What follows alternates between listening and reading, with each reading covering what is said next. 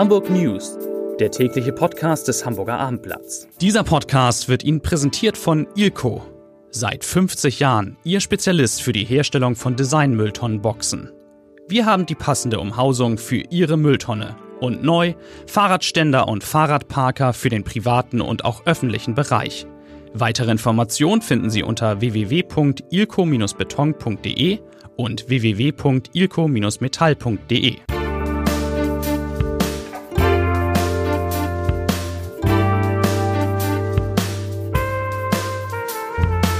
Herzlich willkommen. Mein Name ist Lars Heider und heute sage ich, sagen wir vom Abendblatt allen Schülern, Eltern und Lehrern, was sie vor Beginn des neuen Schuljahres wissen müssen, denn es wird ein Schuljahr, das kann ich verraten, das es so in dieser Stadt noch nicht gegeben hat. Außerdem geht es um die Antwort, die Hamburgs Taxen auf Uber geben, um den nicht wiederzuerkennenden HSV und um Hunde auf Instagram.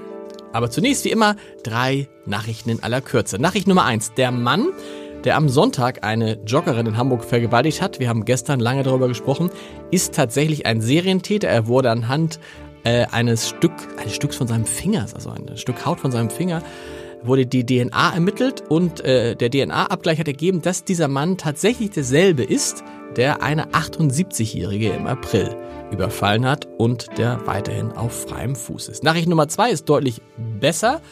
Ähm, am Donnerstag wird der, die Sperrung der Linie S1 aufgehoben. Für alle, die da längs fahren, die verkehrt dann wieder durchgehend von Wedel bis Poppenbüttel. Und Nachricht Nummer drei, das ist eine ganz gute Nachricht für die Stadt, für uns nicht so gut. Der profitabelste Blitzer Hamburgs steht, wer hätte das gedacht, an der Stresemannstraße Nummer 147.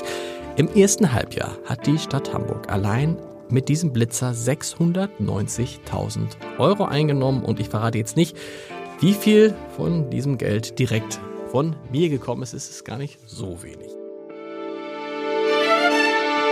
Vier liebe Kolleginnen und Kollegen habe ich heute hier zu Gast. Volker Meester aus der Wirtschaftsredaktion ist der erste. Volker, denn es gibt ein neues, man kann ja praktisch täglich darüber berichten, es gibt ein neues Mobilitätsangebot in Hamburg, nämlich es ist kein E-Scooter. Es ist kein E-Scooter und äh, du hast völlig recht. Äh, wir haben hier schon einige Male in diesem Jahr zusammengesessen, um, äh, neue um über neue Mobilitätsangebote zu sprechen.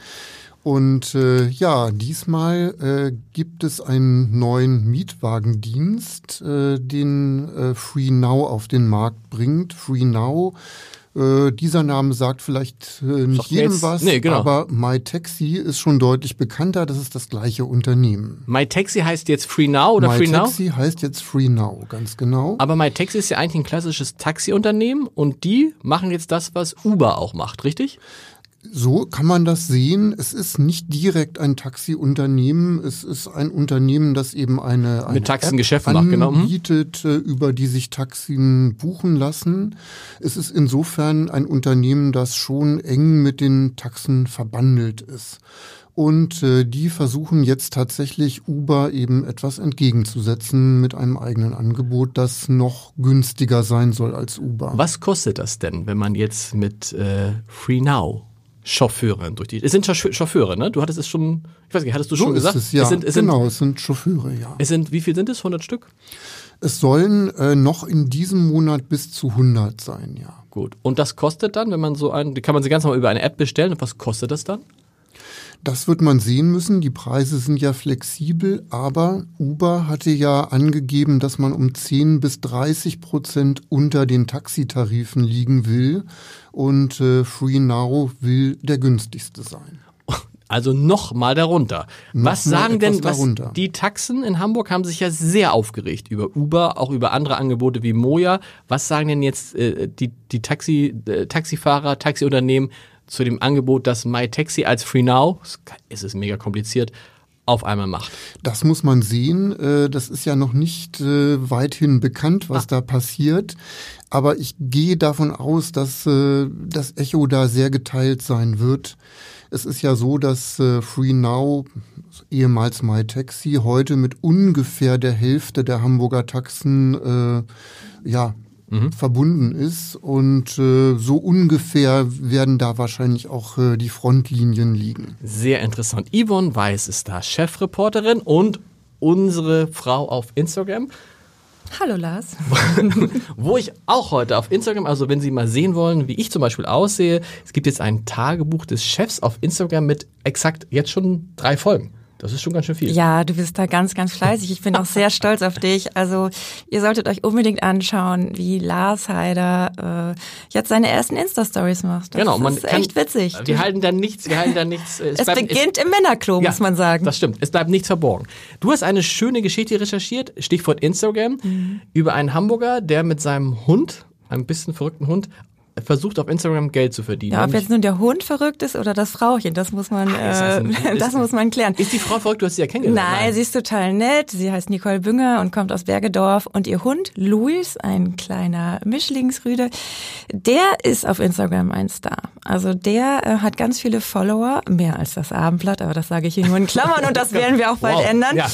Ähm, aber man könnte sagen, er ist Hamburgs erfolgreichster Hund, ja. Und ähm, sie macht immer Shootings mit ihm ihm und wird auch bereits ausgestattet, also von Futterherstellern oder dann bekommt man halt so Näpfe oder komische Hoodies von Louis Vuitton und Sonnenbrillen und Hüte und äh, also ich freue mich nicht auf die Mails, die morgen eingehen werden von wahrscheinlich vielen Weil viele Tierschützer sagen, so darf man, also der, den sieht man dann so mit, mit, ja, mit Hut, mit Sonnenbrille, mit genau. Tuch es gibt so. Fotos von ihm auf Instagram, man kann ihm folgen und ähm, sieht ihn in allen möglichen lustigen Looks. Und Hundefans freut das sehr. Und es gibt da ja auch so eine richtige Community. Und die folgen sich alle untereinander. Und zum Beispiel ähm, die Besitzerin hat jetzt Freunde aus der ganzen Welt. Also mhm. sie steht auch manchmal nachts auf, weil sie dann zwei Stunden lang mit äh, irgendwelchen Frauchen und Herrchen aus Miami oder so chattet, äh, weil man muss sich ja austauschen. Und warum hat dieser Hund jetzt ausgerechnet, ich glaube 35.000 Follower und es sollen ja 50.000 werden, möglichst schnell. Warum hat nun ausgerechnet dieser Hund so viele Follower und nicht mein Dackel zum Beispiel? Hast du jemals ein Foto von deinem Dackel nee, überhaupt auf Instagram nee, hochgeladen? Aber ja. könnte ich jetzt. Ja, aber die Erklärung ist jetzt einfach. Ne? Ich glaube, es gibt zwei Gründe. Erstens sieht dieser Hund sehr süß aus und zweitens äh, macht sich die Nicole Bünger extrem viel Arbeit damit. Also man muss sagen, man wird nicht mal eben so Instagram-Star. Die investiert da vier bis sechs Stunden täglich. Also es ist eigentlich ein Halbtagsjob, okay. muss man sagen. Und dann kommt dann, was kriegt man dann? Was kann sie für so einen Post dann irgendwie mal kriegen? Naja, wenn er jetzt 50.000 Posts hat, dann ist er schon wirklich, äh, dann kann er schon pro Post 300, 400 Euro vielleicht das verlangen. Also vielleicht, das ist ja auch mein Ziel, 300, 400 Euro pro Post, aber ja. Äh, ich habe ja jetzt angefangen. Als was möchtest du, was, womit möchtest du dann ausgestattet werden? Oberhemden ja, oder? Wahrscheinlich wird es wahrscheinlich Klorollen kriegen nach den ersten Filmen heute. Vielen Dank von dem Hund auf Instagram zum jetzt beginnenden Schuljahr. Andreas Deister aus unserer landespolitischen Redaktion, der sich heute mit Hamburg Schulen beschäftigt hat. Und wir stehen, man könnte fast sagen, wie schon gewohnt vor einem neuen Schuljahr der Rekorde. Alles wächst. So ist es. Äh, das Hamburger Schulsystem wächst seit vielen Jahren und in diesem Jahr erreichen wir wieder eine äh, bedeutende äh, Wegmarke. Es wird nämlich erstmals seit Anfang der 80er Jahre mehr als 200.000 Schüler an den Hamburger Schulen, an den allgemeinbildenden Schulen geben. Dafür verantwortlich sind vor allem die stark wachsenden Grundschulen, die mhm. allein um 5,3 Prozent zulegen und circa 15.000 Grundschüler. Wo kommen denn diese ganzen Kinder her? Man, jahrelang hat man mir als Jahrgang 69 erzählt, ja, ihr seid die geburtenstarken Jahrgänge und Vorsicht, wenn erstmal die geburtenschwachen Jahrgänge kommen.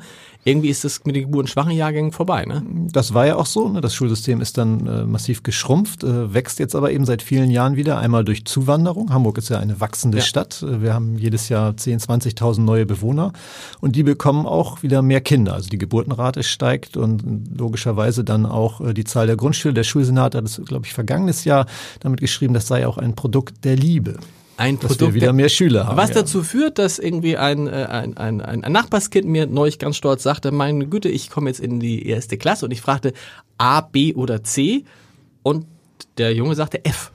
Also auch da muss man sich gewöhnen, es gibt fünf, sechs, sieben erste Klassen an einer Schule. Das kann vereinzelt vorkommen. Es gibt einen riesigen Bedarf an neuen Schülern, äh, an neuen Schulen, ja. Entschuldigung. Und es gibt immer nur zwei Möglichkeiten. Entweder man erweitert eine Schule oder man baut sie irgendwo neu. Beides passiert. Es gibt äh, diverse Dutzende Neubauprojekte, wo also ganz neue Schulen entstehen sollen. Und an einigen Schulen, wo eben Platz ist und das auch logistisch machbar ist, wird erweitert. Und dann kann es natürlich sein, dass man am Ende mal sechs- oder siebenzügig ist. Was weiß man über die Zahl der Lehrer? Die wird weiter steigen, habe ich gelesen auf abendblatt.de um 3000 3000, also 3000 Lehrer sollen neu eingestellt werden. Ja, das ist allerdings eine langfristige genau. Betrachtung. Also es ist so, dass wir von den jetzt gut 200.000 Schülern an allgemeinbildenden Schulen bis 2030 möglicherweise bis auf 245.000 wachsen. Das wäre dann tatsächlich die höchste Zahl, die es je gab in Hamburg. Noch höher als in, bei den Geburtenstartenjahrgängen in den Jahrgängen in den 70er Jahren. Ob das so kommt, muss man abwarten. Aber wenn das so ist, dann brauchen wir halt 3.000 neue Lehrer. Wo kriegt man die her? Also ausbilden, Aus- ausbilden, aber ist ja dann jetzt muss man Genau, jetzt richtig schnell. Ähm, äh, und äh, natürlich äh, erstmal aufsaugen, was der Markt so hergibt. Äh, bislang ist es so, dass Hamburg, glaube ich, als relativ attraktiv gilt und äh, man vergleichsweise wenig Probleme hat, Lehrer zu finden im Vergleich mit anderen Bundesländern, aber das wird schwerer. Was ich interessant fand, äh, dass eine Lehrerin mir erzählt hat, sie hätte gar nicht wenige Urlaubstage als wir hier alle, wie wir hier sitzen, nämlich nur 30 Urlaubstage. Und auch das haben wir, auch das haben wir recherchiert, das, auch das haben wir recherchiert, jetzt nicht du, aber das haben wir recherchiert, deshalb erzähle ich es. Tatsächlich haben Lehrer auch nur 30 Urlaubstage. Aber es ist so, dass es eine Vereinbarung gibt, dass Lehrer in der Schulzeit, glaube ich, 47 oder 47,5 Stunden im Schnitt arbeiten. Und die zusätzlichen Ferientage, die sie dann haben, das ist über, praktisch Überstunden abgebummelt. Interessant, oder? Insofern, das ist ja meine Überlegung, ob ich doch nochmal Lehrer werde. Kannst du dir mal überlegen, ne? dann äh, wird, hier für ein euch- Post, wird hier ein Posten frei. Ja, äh, vielen Dank. Henrik Jakobs ist der Henrik. Ich habe dich beneidet. Du warst gestern in Nürnberg und hast den Gestern äh, und heute Morgen noch. und heute Morgen noch und äh, ja, ein tolles Spiel des HSV. Das kann man sagen, oder? Das kann man ja sagen. Das kann man, das kann man festhalten, ja. Kann man festhalten. Ähm, überraschend hoch auch für dich. 4 zu 0 in Nürnberg. Nürnberg ja Bundesliga-Absteiger. Also jetzt nicht unbedingt irgendwie der Underdog gegen den HSV. Was ist denn da passiert im Vergleich zum Darmstadt-Spiel? Also auf jeden Fall gab es eine ähnliche erste Halbzeit und im Vergleich zur letzten Woche wurden die ersten zwei Chancen, die es letzte Woche auch gab, genutzt. Also die Effektivität war gestern der Unterschied Vergle im Vergleich zur Vorwoche und ähm, ja, das hat letztendlich dann auch den Ausschlag gegeben. Und es ist jetzt ein relativ schöner Start in die neue Saison. Wir erinnern uns im vergangenen Jahr, ich weiß gar nicht mehr, das erste Spiel im vergangenen Jahr 0 zu 3 gegen Holstein Kiel verloren. Das zweite Spiel, glaube ich, dann gewonnen. Also 3-0 gewonnen, genau. 3-0 gewonnen, aber jetzt steht man als auf Platz 3 mit 5 zu 1 Toren, auch das für den HSV. Äh, du strahlst, heißt es jetzt also, der Hacking hat so einen, kann man das schon sagen, hat einen guten Weg gefunden oder ist es alles noch viel Also ich strahle nur, weil ich einfach wie immer gut gelaunt bin. Ja, genau. Das hat natürlich nichts mit dem HSV zu tun. Aber ich bin heute von Nürnberg nach Hamburg geflogen und ich habe schon einige schwarz-weiß-blaue Rauten am Himmel in Rautenform gesehen. Also ja, über Fußball Deutschland. Ist es, äh, es, Es es, ist es, eigentlich ist äh, ja es geht- dem es- Aufstieg steht nichts mehr im Wege. Es geht wieder, es geht wieder aufwärts. Er hat aber auch tatsächlich die Mannschaft ein bisschen verändert. Das musst du nochmal erklären. Es haben ja, äh, du bist du der Experte, wer hat gespielt, wer gegen Darmstadt nicht gespielt hat. Etwas überraschend hat Kyriakos Papadopoulos in der Innenverteidigung nicht gespielt, dafür hat er Gideon Jung reingenommen, was schon etwas überraschend kam. Die erste Reaktion war, hm, ist Papadopoulos verletzt? Aber Hacking hat sich dafür entschieden, einen etwas schnelleren Innenverteidiger hinten reinzustellen, weil er vermutet hat, dass die Nürnberger mit einem schnellen Stürmer spielen werden. Und äh, ja, man muss sagen, die, die Veränderung ist total aufgegangen. Dazu kam Sonny Kittel neu ins Team für Khaled Narei. Gleich ein Tor gemacht. Gleich ein Tor gemacht, Freistoßtor, ein schönes Freistoßtor.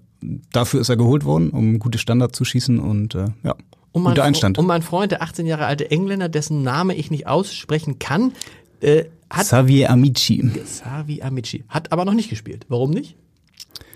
Ja, ich denke, er ist erst seit einer Woche da, muss auch erstmal hier so ein bisschen ankommen. Der HSV hat einen sehr breiten Kader. Es gibt viele, die sechs Wochen lang trainiert haben und äh, ja, vom Spielverlauf passte eigentlich alles so, dass äh, es auch nicht die Notwendigkeit gab, ihn jetzt schon reinbringen zu müssen. Von daher glaube ich auch ganz gut von Hacking, ihn erstmal so ein bisschen langsam ranzuführen. Das Thema Hype war ja auch schon hier diskutiert worden, denke ich, von Hacking relativ klug, ihn erstmal ein bisschen rauszunehmen. Jetzt haben wir, ist es richtig, haben wir eine Pause in der zweiten Liga? Es ist mal jetzt Pokal, ne? Genau, am Wochenende DFB-Pokal am Sonntag in Chemnitz, Drittligist. Ja, Eine lösbare Aufgabe. Und dann Bochum. Zu Hause ja irgendwie immer für den HSV schwerer als auswärts. Wir gucken uns das an. Vielen Dank. Und natürlich wie immer, äh, zum Ende lese ich, äh, setze ich diese, diese, die vielleicht soll ich auch mal auf Instagram zeigen, diese wunderbare äh, Lesebrille für drei Euro von Tiger. Tiger? Tiger? So im Laden. Ähm, und der Lesebrief des Tages kommt von Ursula Henke. Es geht, Andreas, um deine Geschichte gestern, nämlich um die Frage, ob der Kaisersaal in der, ähm, im Hamburger Rathaus umbenannt werden muss, soll.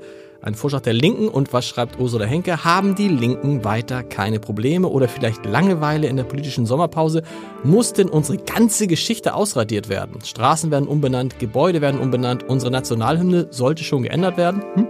Weil sie angeblich nicht mehr in die heutige Zeit passt. Was kommt als nächstes? Das werden wir dann morgen klären. Bis dann. Tschüss.